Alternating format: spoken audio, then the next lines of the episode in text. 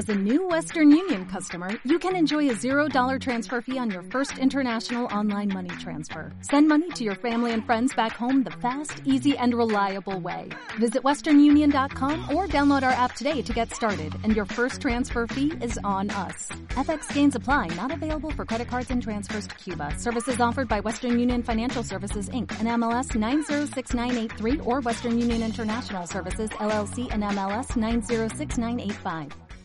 Thank you.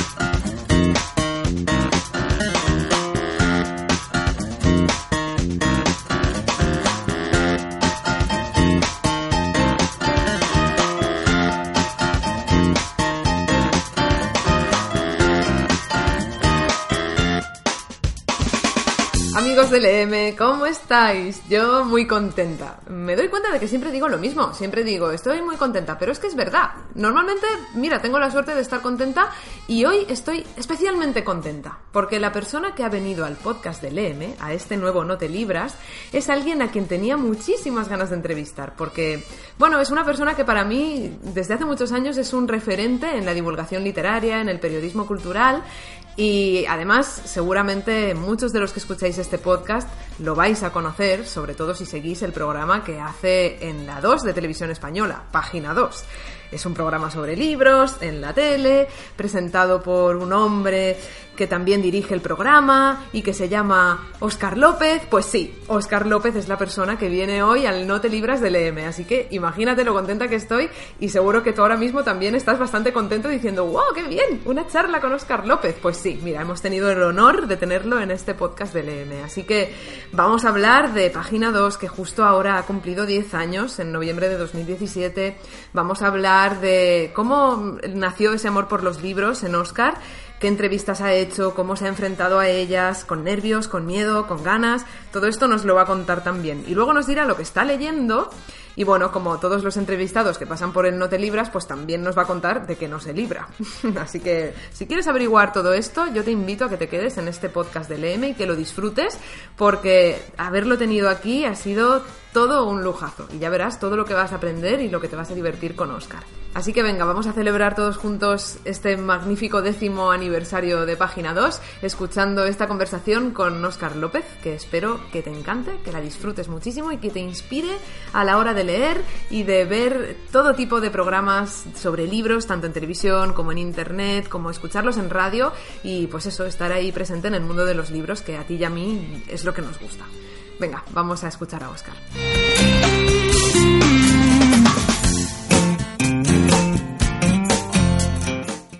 Bueno, como os he contado ya, hoy estoy súper contenta porque tenemos el honor de recibir aquí en el podcast del EM a una persona que para mí, desde los inicios del EM, y yo diría que incluso de antes, es un referente, porque es alguien que se dedica a lo que yo siempre había querido dedicarme, que era el periodismo literario, la divulgación literaria. Muchos de vosotros ya lo vais a conocer porque es una persona que lleva 10 años con nosotros en la televisión y además justo este mes han cumplido 10 años. El programa Página 2, que es el que él dirige y presenta, lleva ya una década en la televisión. Es decir, esto ahora hablaremos con, con, la persona que tenemos hoy aquí, pero esto es un hito en la televisión española que un programa de libros lleve tanto tiempo con nosotros. Así que bueno, sin más dilación, voy a presentaros a Óscar López, director y presentador de Página 2. ¿Qué tal, Óscar? Pues eh, muchas gracias por la introducción. pues muy bien, Irene, muy bien. La verdad es que contento de estar aquí con vosotros. Eh, ya sabes bien que os conozco y estoy encantado de compartir este rato y de compartir estos 10 años también de Página 2, claro. Sí, además que ha coincidido, porque justo te propuse la entrevista ahora en noviembre y justo el mes de los 10 años, así que mira, doble celebración. Pues sí, el 4 de noviembre de 2007 fue, fue el primer programa que hicimos, además me acuerdo muy bien, después de un piloto, todo el verano preparando el piloto, a ver si Televisión Española pues bueno, estaban contentos y les gustaba, nos dijeron que sí. Y el primer entrevistado fue Carlos Ruiz Zafón. Me acuerdo, me acuerdo todavía. Que luego lo habéis vuelto a entrevistar, ¿verdad? Sí, sí, luego a raíz de, bueno, de todas sus series, de su famosa serie, lo hemos vuelto a entrevistar. En aquella ocasión no fue por La sombra del viento, porque ya era un libro que estaba publicado en ese momento, fue porque, bueno, que nos hacía mucha ilusión que él inaugurara el programa y aceptó, incluso en aquel primer programa recuerdo que tocó el piano porque, bueno, quizás hay gente que no lo sabe, pero él se prepara sus propias músicas cada vez que escribe una, nueva novela. Anda, pues yo eso no lo sabía, fíjate. Sí, pues él, él compone, entonces eh, compone sus piezas, sus canciones y, luego durante, durante, bueno, el proceso de escritura pues las va escuchando, las, las va arreglando, etcétera, etcétera. Y entonces en aquella ocasión, además de hablar evidentemente de La sombra del viento y de la, y de las, de la continuación que iba a tener esa serie, pues también aprovechamos y le pedimos a ver si podía tocar una pieza en el piano para comprobar que lo que nos había contado era cierto y sí, era cierto y además toca muy bien.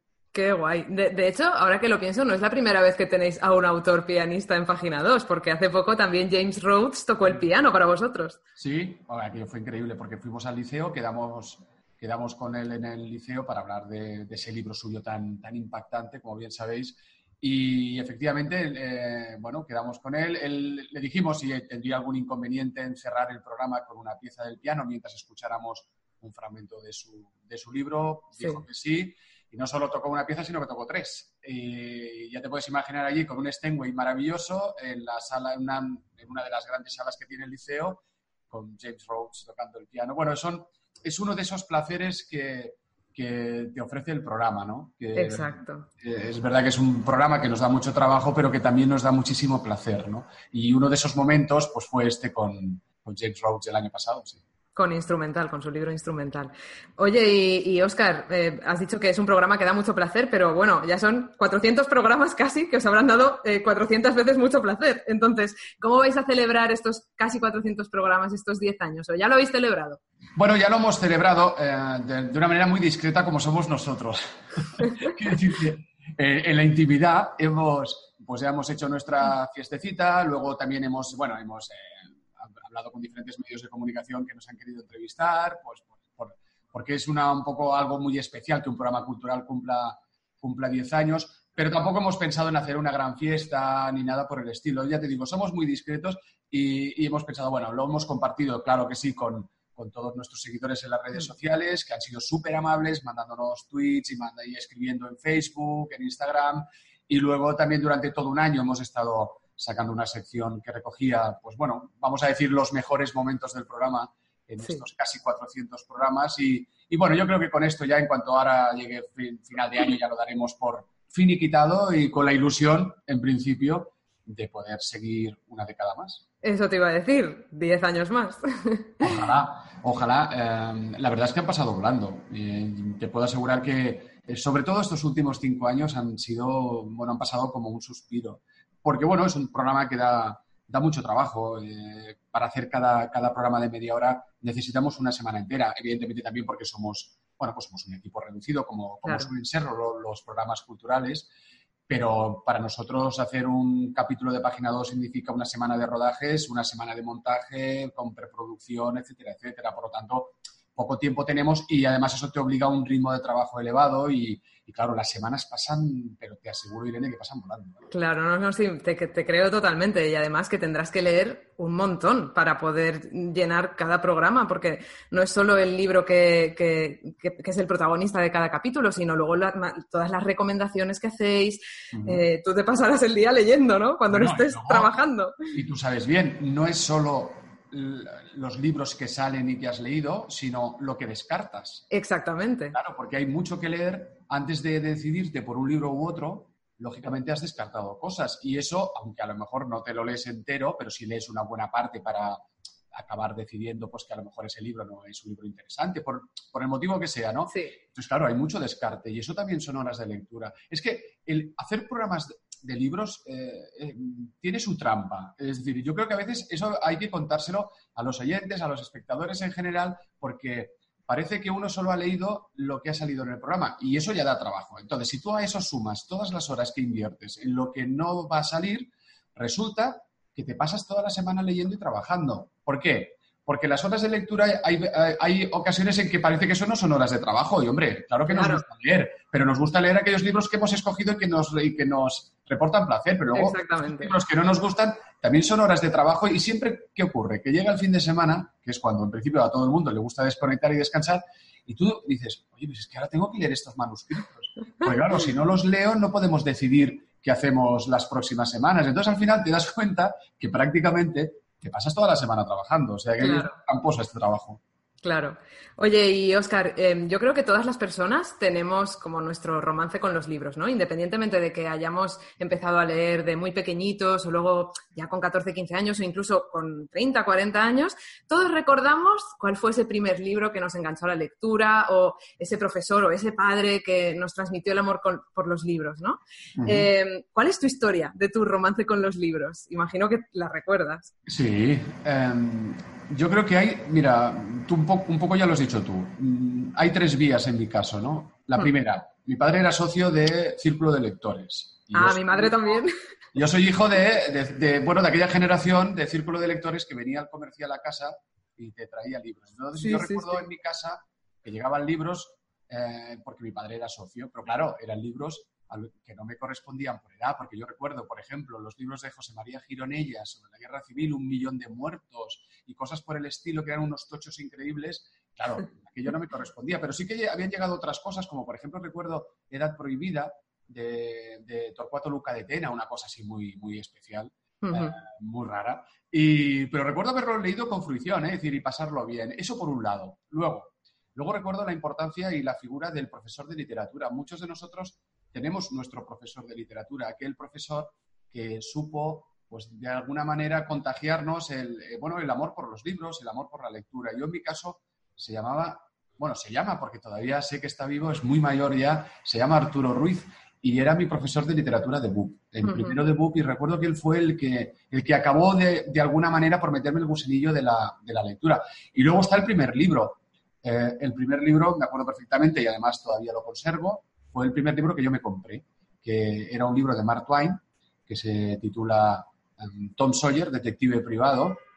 Tiene una portada fantástica de aquellas de color, eh, toda coloreada, maravillosa. Y era un libro que, yo cada vez, o sea, siempre que iba al colegio pasaba por delante de una papelería del barrio y estaba en el, en el escaparate, estaba allí puesto.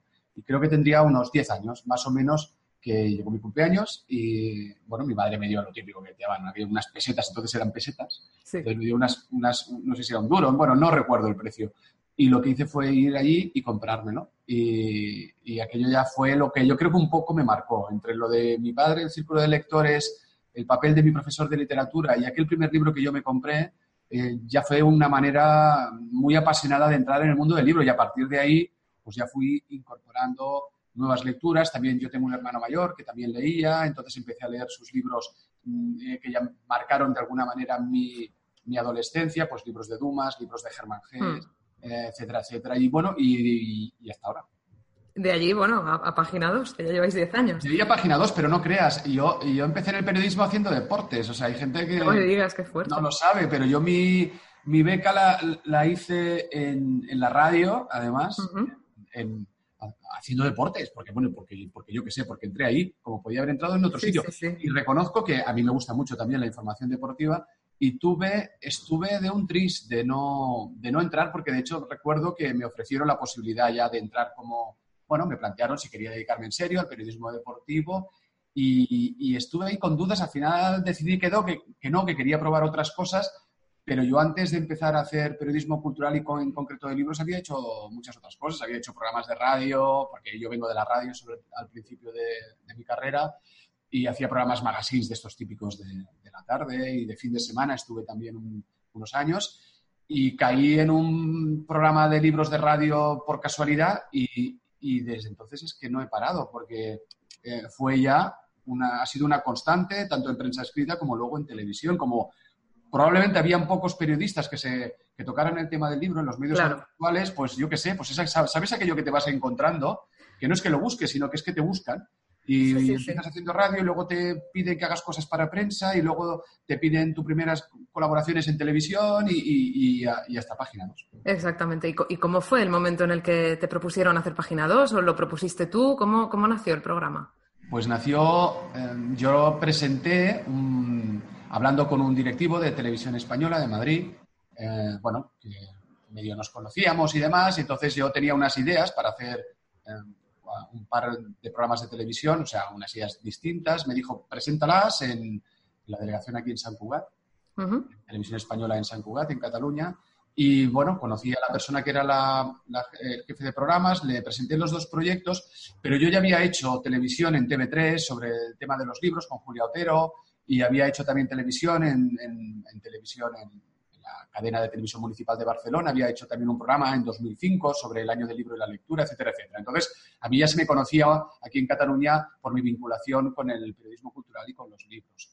Entonces, entre estos dos proyectos, y recuerdo que fue en principios del mes de julio aquello que hice bueno, pues, pero que no tenía nada que ver con los libros. ¿eh? Hmm. Y entonces recuerdo que me llamaron a una reunión y me dijeron, oye, está muy bien, nos, nos gustan estos dos proyectos, son muy interesantes, pero ¿por qué no nos presentas un proyecto de libros? Anda. Es que yo el tema de libros ya lo tengo muy cubierto, porque yo hacía también radio y prensa, y digo, me gustaría hacer una cosa, ya, ya, pero es que ahora necesitamos en Televisión Española un programa de libros. En ese momento Televisión Española no tenía ninguno. Eh, y digo, bueno, pues yo tenía un proyecto, tenía una idea que, estaba ya elaborada y tal. Digo, bueno, pues vale, os presento uno. Entonces les mandé el proyecto de, Página 2, que no se llamaba Página 2, tenía y y a la semana me llamaron y me dijeron que era lo que querían hacer, que además les corría mucha prisa, que preparásemos un piloto. Recuerdo que era mediados de julio, yo me, yo me iba de vacaciones con mi familia a Irlanda, rodamos el piloto corriendo, yo estaba de Madre Irlanda, eh, hablando por teléfono con, la, con parte de mi equipo que estaba acabando de pulir el piloto. Bueno, bueno, bueno, bastante, bastante curioso y en septiembre ya nos dieron el ok, que les había gustado mucho el piloto y que ya lo, empezáramos a preproducir y a poner en marcha. Y, bueno, y el 4 de noviembre de ese mismo año nació, nació Página 2. Qué guay, qué guay. Y bueno, desde entonces has entrevistado, yo no sé ni a cuántos autores, pero bueno, a mí me alucina cómo hablas como si fueran de tu familia o como si los conocieras de toda la vida con Paul Auster, con Amin Malouf, con Mario Vargas Llosa.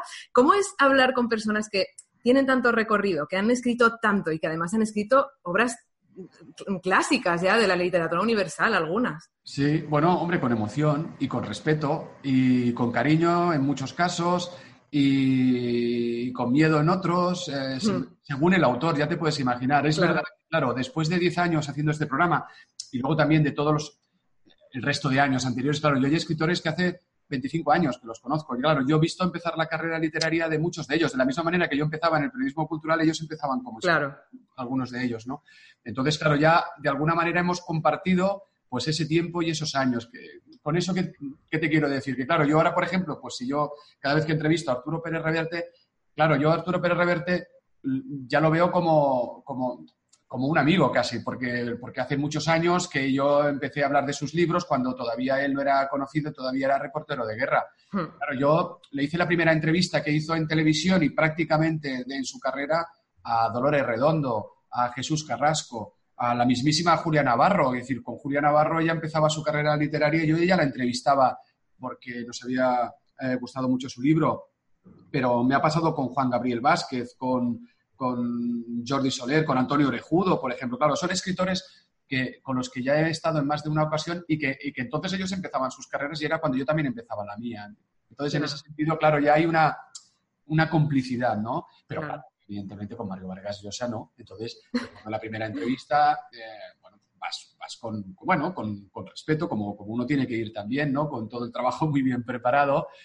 Pero luego te acabas dando cuenta fíjate tú, de todos esos nombres, de esos premios Nobel, de Orhan Pamuk, de Saramago, de, de Svetlana Alexievich, que, es gente muy profesional y muy y muy, mucho más cercana de lo que la gente se podría imaginar. Hmm. Quiero decir que no, luego vas a trabajar. Lo que sí es importante, yo es algo que siempre le digo a los periodistas más jóvenes, ¿no? que a esas entrevistas hay que ir con, con el trabajo bien preparado. Exacto. O sea, es fundamental que un escritor vea que tú conoces, al menos desde luego, el libro del que vas a hablar, y si es posible que conoces también su obra. Si ellos perciben eso, yo creo que son gente en general muy amable. No hay tanto divismo como, como, por ejemplo, sí que he podido encontrar en otros ámbitos profesionales, como por ejemplo el cine o la música. Yo en los libros, yo no he encontrado divos. Hay gente pues más peculiar que otra, eso naturalmente, ¿no? Siempre ocurre, como hay gente pues que le da puro salir en televisión y solo les gusta la prensa escrita. Esas cosas sí que las he podido encontrar, pero mi experiencia en general, salvo alguna contada excepción, es que es gente muy, muy amable muy profesional y que si ven que tú has preparado bien tu trabajo, has leído su libro, ellos se entregan también. Exacto. Y Oscar, eh, bueno, tienes una lista muy larga de entrevistados y también imagino que tendrás, no sé si una lista quizá un poco más corta o también igual de larga, de escritores a los que te habría gustado entrevistar y todavía no has podido o incluso ya no vas a poder porque han fallecido, por ejemplo. Eh, ¿Se te viene algún nombre a la mente? Se me vienen a la mente varios, eh, como tú bien dices, ya porque estaba enfermo ya, a mí se me ha quedado una espina clavada con con Gabriel García Márquez. Ostras. yo arranco el programa cuando él ya estaba, ya, ya estaba con el tema de la enfermedad, y entonces ya era muy complicado, aparte que no era una persona dada a la televisión. Em, me hubiera gustado muchísimo entrevistar a dos escritores que también por una cuestión de edad y de formato em, era muy complicado, como, como Kundera, que vive en París, pero que ya muy mayor también, y John Le Carré. Que con John Le Carré estuve a punto, a punto, a punto, pero al final em, fue imposible porque él, él no veía el tema de hacer televisión, él como mucho si hubiera sido un programa de una hora, de una entrevista larga y en su casa, a lo hmm. mejor hubiera sido posible, pero, pero al final no se pudo cerrar.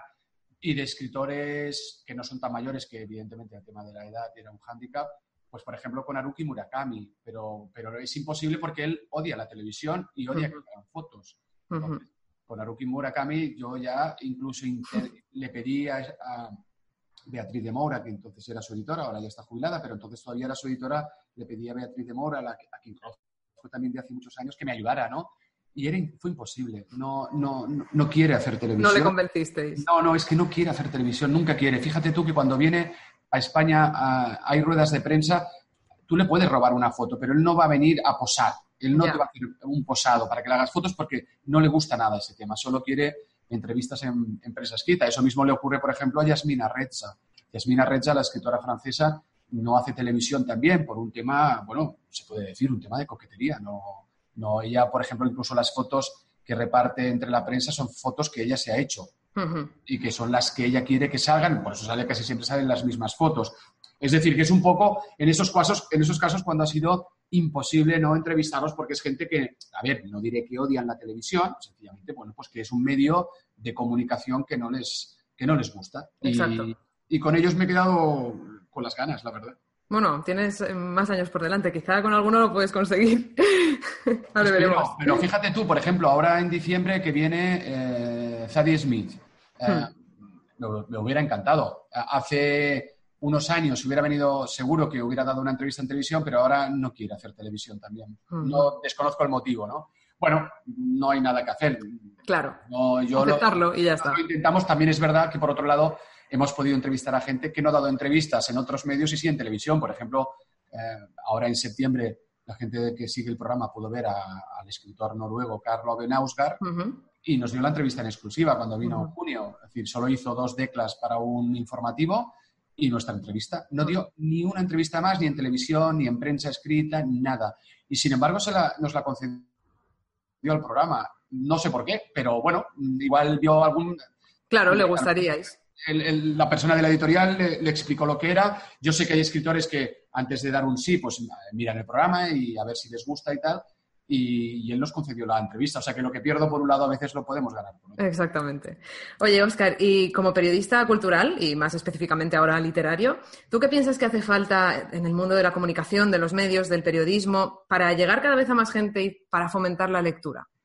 Pues yo creo que hay que hacer eh, primero más programas en radio, en televisión, dedicar más páginas en prensa, suplementos culturales. Debería haber una apuesta clara por los medios de comunicación en general, públicos y privados, porque siempre se habla de los públicos, pero no hay que olvidar que los privados también yo creo que tienen una función social que deberían cumplir, aún sabiendo de que en principio pueden hablar de lo que les dé la gana. Pero, por ejemplo, en el caso de la televisión, hay que, hay que tener muy claro que las televisiones privadas utilizan frecuencias de emisión públicas. Por lo tanto, yo creo que ahí había que exigirles eh, un apoyo al mundo de la cultura. Y ya no digo solo al tema del libro, ¿eh? me refiero a la en general. en general. lo que no puede ser es que se nos llene la boca a todo el mundo de que hay que leer más, de que hay que ir más al cine, ver más teatro y luego los medios de comunicación prácticamente no dediquen tiempo a potenciar lo que es el tema cultural. Pero en concreto el tema del libro yo creo que pide una implicación muy transversal. Yo creo que no es solo una cuestión, es una cuestión de medios de comunicación, es una cuestión del Ministerio de Cultura, del, del Ministerio de Educación, es una cuestión también de todas las consejerías de cultura y educación de las comunidades autónomas, es decir, todo el mundo se debería implicar. vamos a subir el índice de lectura no haciendo solo un plan de lectura de dos o tres años. Yo creo que hay que buscar soluciones de mucho más largo recorrido que eh, traigan mejoras, eh, por ejemplo, a nivel educativo, una potenciación de lo que son las bibliotecas escolares, así como las públicas en general han mejorado muchísimo en toda España. Creo que hace falta mejorar mucho más todavía lo que son las bibliotecas escolares. Creo que hay que ayudar a los profesores de literatura. Creo que también hay que potenciar, como te decía, un incremento de los espacios tanto en televisión como en radio como en Internet, que es también fundamental, que por ahí también pasa. Y será la única manera, si nos planteamos algo que, que sea para, ya no para esta, la próxima generación, sino para la otra, para la que viene más allá, si no buscamos una solución transversal de largo recorrido, no vamos a incrementar el índice de y yo creo que es fundamental porque es evidente. Hmm. Es evidente que un país que lee más es un país mejor. Lo tengo, clarísimo. Y con ciudadanos más felices. Claro, más felices y mejor preparados y mucho más críticos y mucho más reflexivos. Exactamente. Porque la literatura te ayuda a eso. a ser mucho más crítico, mucho más reflexivo, pero encima te ayuda a pasártelo bien. Pero claro, si resulta que los chicos, los, los más jóvenes hoy en día, tienen una, una oferta de ocio amplísima que además es muy de impacto, muy del momento y la lectura, todos sabemos que te exige pues, un espacio concreto, unas horas concretas, un silencio, etcétera, etcétera, lógicamente siempre la lectura tiene mucho más a perder. Por lo tanto, hay que educar a los críos de que vean los libros, de que vean la lectura casi, no, no, casi no, que lo vean como un premio, como algo realmente placentero. Y si conseguimos que esos niños lo vivan así, lógicamente tenemos más opciones de que esos niños, cuando sean adultos, sigan siendo lectores, que es algo que también suele perderse cuando llegan a la adolescencia, que muchos de esos lectores de infantiles al final se acaban perdiendo por esa gran cantidad de ofertas de ocio hmm. a las que luego se encuentran cuando son mayores. Claro, yo creo que el resumen sería hacer que los libros sean algo cotidiano, algo que está presente en nuestra vida, ¿no? Bueno, es que, es que eso, eso es básico. El otro día entrevistaba a una escritora, a Pablo Tebar, que acaba de ganar el premio Minotauro de Ciencia Con su primera novela. Y él es un reconocido guionista de muchas de estas series españolas de los últimos 15, eh, 20 años. Y, yo le, y yo le decía, digo, tú ahora eres escritor, o sea, ahora eres novelista, ya lo eras, pero ahora eres novelista también. Bueno, lo que te pido, que es lo que le pido a muchos guionistas, y tú se lo deberías decir a tus colegas, es que cuando estáis preparando las series de televisión, caray, que a vuestros protagonistas los hagáis leer de vez en cuando.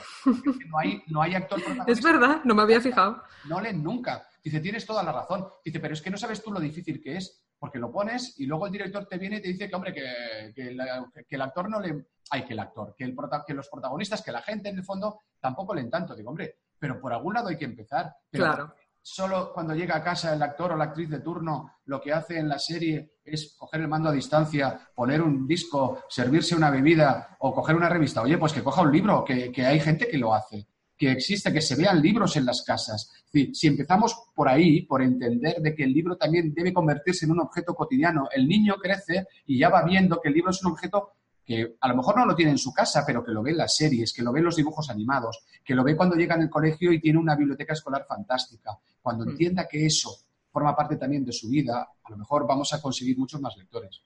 Tal cual. Oye, Oscar, y ya para acabar, dos preguntitas súper rápidas. La primera, ¿qué estás leyendo tú ahora? Supongo que varios libros. Pues ahora estoy, efectivamente, ahora estoy leyendo, estoy leyendo varios libros, el de Andrés Barba, que por cierto aprovecho para recomendar, con el que ha ganado el premio Herralde, es República Luminosa y estoy ya, bueno, acabado ya y maravilloso. Es una novela estupenda y no me extraña que le hayan dado, que le hayan dado el premio. Ahora tengo que leer también un libro del autor del libro de la madera, pues ahora acaba de sacar una novela que lo voy a tener, eh, luego lo voy a tener en la radio próximamente. No te puedo contar nada porque todavía no lo he empezado, pero lo tengo que empezar, como quien dice, dentro de, una hora. Luego también voy a leer el ensayo, el ensayo de, esta escritora de, creo, no sé si se llama Remedios Zafra, Zafra seguro, pero no, no recuerdo el nombre ahora, que, con el que ganó también el premio Anagrama de Ensayo para valorar, eso que decíamos, para valorar a ver la posibilidad de una entrevista, y ya estoy esperando eh, las galeradas de los libros que se van a publicar en enero eh, para, valorar si alguno de esos libros nos puede venir bien para, bueno, para los programas de enero, pero que lógicamente nosotros deberíamos grabarlos en diciembre, claro. por tanto debemos empezar a leerlos ya. Exactamente. O sea que ya sí, leyendo todo esto, pero siempre por adelantado, ¿sabes? Oye, eso es un lujo, ¿eh? También contar con los libros que todavía no han sido publicados Sí, hombre, eh, yo creo que son mis lecturas, ¿eh? Siempre leo lo que, lo que va a salir y lo que la gente todavía no ha tenido oportunidad de leer, ¿no? Porque claro, tenemos que jugar... A ver, no, dejamos de ser un programa de divulgación literaria, pero sobre todo un programa también de actualidad literaria, ¿no? Es decir, nosotros intentamos, aunque a veces recuperamos clásicos en otras secciones, pero generalmente las entrevistas siempre eh, son de autores que acaban de, acaban de publicar. En este momento, bueno, es, una, es uno de los rasgos del, del programa. Y la segunda pregunta, Oscar, que se la hago a todo, que, todo aquel que pasa por el no te libras. ¿Tú de qué no te libras en tu vida cotidiana? Aparte de leer. ¿Me ibas a responder eso? Me iba a decir, no me libro, Irene, de leer. No me libro de leer.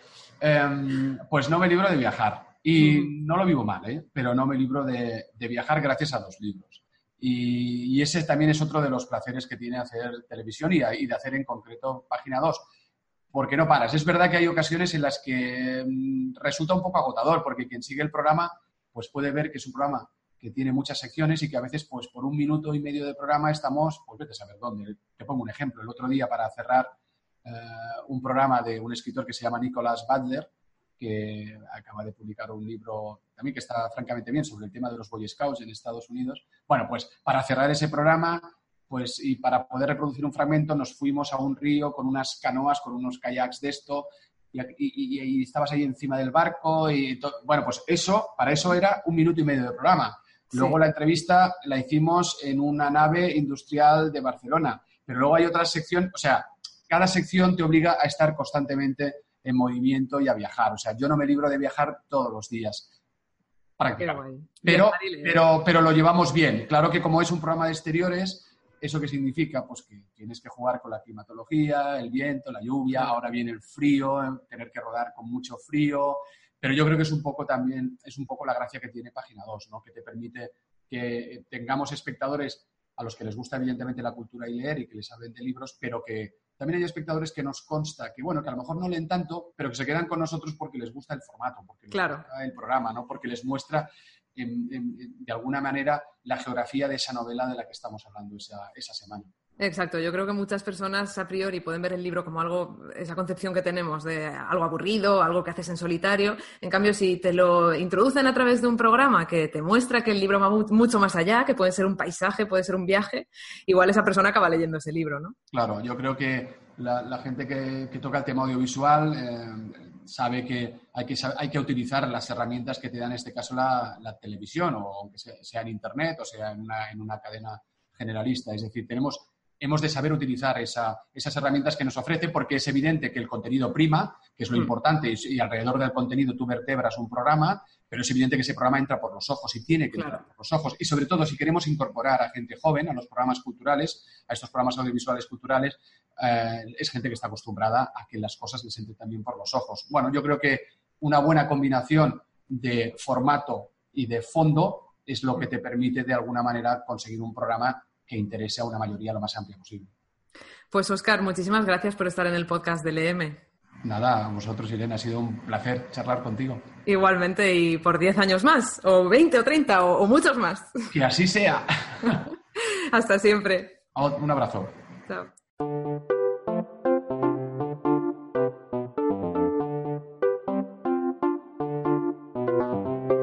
Bueno, ¿qué te ha parecido esta conversación con Oscar López? Te quejarás de que no nos ha dejado aquí títulos de libros, nombres de autores, incluso ha hecho referencia a programas de página 2 que están en la web y que podemos recuperar y podemos ver cuando nos apetezca. Así que yo creo que ha sido una entrevista en la que no solo hemos hablado de cómo hacer divulgación literaria o cómo hacer que las personas leamos más en general en nuestra vida cotidiana, sino que además nos llevamos aquí toda una lista de recomendaciones que por si alguna se te ha pasado, las dejaré todas enlazadas y las dejaré todas nombradas tanto en el post del blog del EM, en dmtv.com, como en la descripción del podcast para que las tengas a mano y puedas acceder a ellas y no se te olviden. Y ya sabes que si este podcast te ha gustado, puedes compartirlo donde y con quien quieras, en tus redes sociales, eh, en tu WhatsApp, eh, se lo envías a un amigo por email, te lo pones en casa a toda pastilla para que lo escuche toda tu familia o tus compañeros de piso. En fin, cada cual tendrá sus ideas de cómo hacer llegar la literatura y los libros a la mayor cantidad de personas posible. Que de hecho, esto es lo que yo creo que tanto en página 2 como en LM queremos hacer. Así que ya sabes, si este podcast te ha gustado, aparte de compartirlo, puedes suscribirte a la newsletter de lmtv.com para recibir todos los nuevos podcasts y los nuevos vídeos que vaya publicando en la página web. Y también puedes compartir en sí la página web con quien quieras y decirle, mira este proyecto tan chulo, léeme, que también nosotros no llevamos 10 como página 2, pero bueno, llevamos dos años ya en Internet haciendo nuestros vídeos y haciendo nuestros podcasts y tratando de llevar la, la divulgación literaria a cada vez más personas. Nos vemos en el próximo vídeo, nos escuchamos en el próximo podcast, pero ya sabes que en redes sociales estamos todos los días para lo que necesites y para lo que te quieras informar acerca de libros, en este mundo tan amplio con tantos autores y con tantas obras que nunca nos dará tiempo a leer. Nos escuchamos en el siguiente podcast. Gracias por estar ahí. Chao.